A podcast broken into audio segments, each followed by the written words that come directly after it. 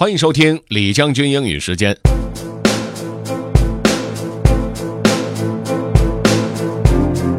今天和大家分享的这篇文章，作者的想法呀比较另类。一般我们都说，呃，应该在某一个很窄的领域做的特别深，成为这个领域的专家。但是这篇文章的作者他并不想这样做，他觉得长期以往这样的会非常的无聊，他不想限制自己的兴趣，所以他还是想接触更多不同的领域，但是做什么都要做得很深。不知道大家是怎么看的呢？Let's get started. Have fun. Mile Wide, Mile Deep by Steve Pavlina. Have you ever heard the phrase inch wide, mile deep With respect to picking an area of focus for your education, career, website, business, etc.? The idea here is that you should narrow your focus and concentrate on becoming highly skilled in one particular subfield. Then you'll be able to carve out a space within your industry where you're competent enough to compete and hopefully make a good living. You can do that. It does work to a certain extent, but this article is about why you may not want to do that. You don't have to use this inch wide, mile deep approach to niche down if it bothers you to do so. Many people have mixed feelings about it, and rightly so. There are some big consequences to consider. I don't use this approach for my work because I don't like the lifestyle consequences of sticking to one niche for so long. I'd be bored within a few years no matter what I picked, even if I picked something I love.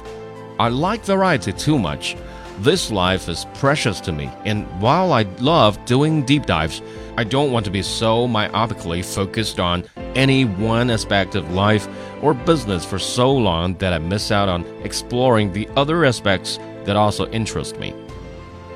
You could say that my niche is personal growth, but that isn't really a niche at all because anything fits into that huge space productivity, relationships, career, finances, health, lifestyle, values, spirituality, social skills, and more. Name any topic you can think of, and I can link it to personal growth. Mile wide, mile deep. I prefer the mile wide, mile deep approach. It works well too, but the mindset and framework are different if you want to succeed with it. There are some consequences to accept, but you may actually like those consequences. To make this work in business, it's important to focus on a long term relationship with your audience instead of deliberately trying to nicheify or brand yourself into a corner. You want to connect with them as human beings with lots of interests, problems, challenges, and desires. For example, people just like you, not as monodimensional prospects who care about your niche. 不得不承认，文章作者所讲的内容还是有那么一点道理。但是如果真要做到他所说的这样的一个状态，好像真不太容易。